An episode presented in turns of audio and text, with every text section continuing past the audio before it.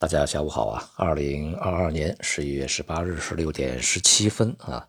今天的国内市场呢，A 股以及债市啊都是下跌啊，人民币汇率呢是温和的反弹。近段时间这个债券市场波动确实是比较大的啊，也有很多这个听众啊问其中的原因啊。这个问题呢，我们在前边的音频啊曾经是说过的啊，这个也就是前两天的音频里面。一方面呢，是市场对于未来的经济的一个前景的预期啊发生了改变，那么尤其是在当前这个疫情防控措施进行了调整以后啊，再加上前期啊对于这个房地产啊这样的一些这个行业的金融方面的呃帮助啊，使得呢市场的整体的这个收益率啊。啊，是趋于上升的啊，这是在基本面上面对于债市啊一个调整方面的最为核心的一个原因。而如此大的波动呢，是一个市场行为啊，就类似于啊这个股市，比如说啊牛市呢到达一定的程度，那么大量的获利了结以及这个杠杆资金的撤除，会导致这个市场剧烈的这个下行，道理是一样啊。前期呢，因为这个大家可能对于未来呃这个利率啊趋于稳定甚至下行啊有一个预期啊，同时呢资金呢又是非常充裕啊。导致金融机构在这个过程中的，大量的去进行套利啊，进行这个加杠杆。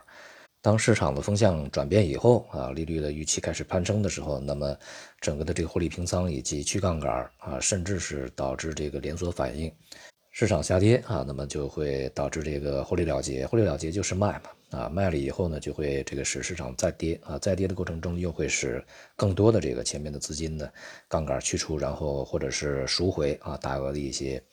比如说理财资金呐，什么这个投资的一些资金呢，啊，大量的赎回，赎回的这个过程呢，还是一个卖嘛，啊，这样的话就是大家拼命往出卖啊，看谁跑得快一点，所以呢，就会导致如此剧烈的一些波动啊。应该说，从市场的层面，它是一个正常的现象啊，也是进行债券投资啊，你必须要准备好去承担的这个市场风险啊。呃，从目前来看呢，这个整个市场还没有停下来的任何的。明显的一些这个迹象，历史经验看呢，如果是央行啊不去插手的话，那么市场可能会自我发酵一段时间，也就是让这个风险，呃进一步的去进行释放，那么整个市场呢可能还会有更大幅度、更长时间的一个下跌。啊，类似两千一六年，呃那一次大跌啊，道理是一样的，就要看接下来呢市场的下跌是否足以引起比较大规模的一些这个风险啊。如果是正常的市场波动不足以引起这个非常大的一些风险的话，那么央行呢就很可能不会去插手啊。在前面的很长时间里面有几次呢，大家可能还会记忆犹新的。呃，对于这个金融机构啊，在里面这个拼命的加杠杆去套利呢，其实央行也是进行过一段时间的惩罚的啊。你市场要钱，那现在就不给你 啊，因为这个前面你要冒的险要自己负责的啊。与此同时啊，金融机构在给就是投资者去进行这个业务介绍的时候，是否客观的、充分的揭示了在这个业务过程中的这个类似的这种市场风险？这也是呃一方面要去对于啊金融机构去进行考核，另外一方面当然也要去这个对于投资者啊啊，一方面是自我教育啊，另外一方面呢也要去更多的了解市场的运行机制啊。比较麻烦的是呢，可能在金融机构里面，大多数的这个基层从业者，他们对市场的这样一些机制和规律，呃，以及风险，呃，自己都不是很清楚啊，可能对投资者而言就更难以去解释清楚。总之呢，债市的波动目前看还没有结束啊。就看这个更高的啊，比如说央行层面是不是出手了、干预了啊？那么今天的央行也是续做了 MLF 啊，这个从利率上呢是不变的啊，也就使得在下周这个下周一吧啊，因为周日是这个二十号嘛，下周一 LPR 可能会保持不变啊，这个概率呢是大大增加的，因为现在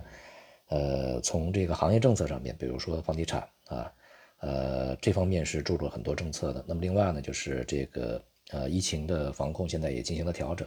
所以说在这个当口啊，可能还不足以非常紧迫的去调整什么利率啊这些层面啊，所以说 LPR 不变的可能性比较大一些。